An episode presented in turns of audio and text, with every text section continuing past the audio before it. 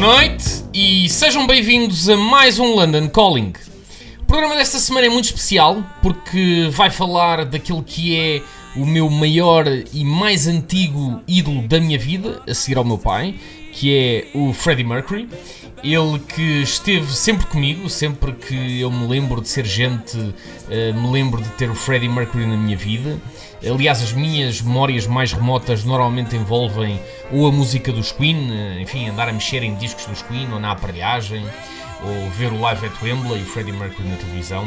Uh, portanto, eu toda a minha vida tive uma relação muito próxima com ele, embora, enfim, nunca o tenha conhecido, como é óbvio. Aliás, eu quando era miúdo, um, eu achava que o Freddie Mercury era meu tio, porque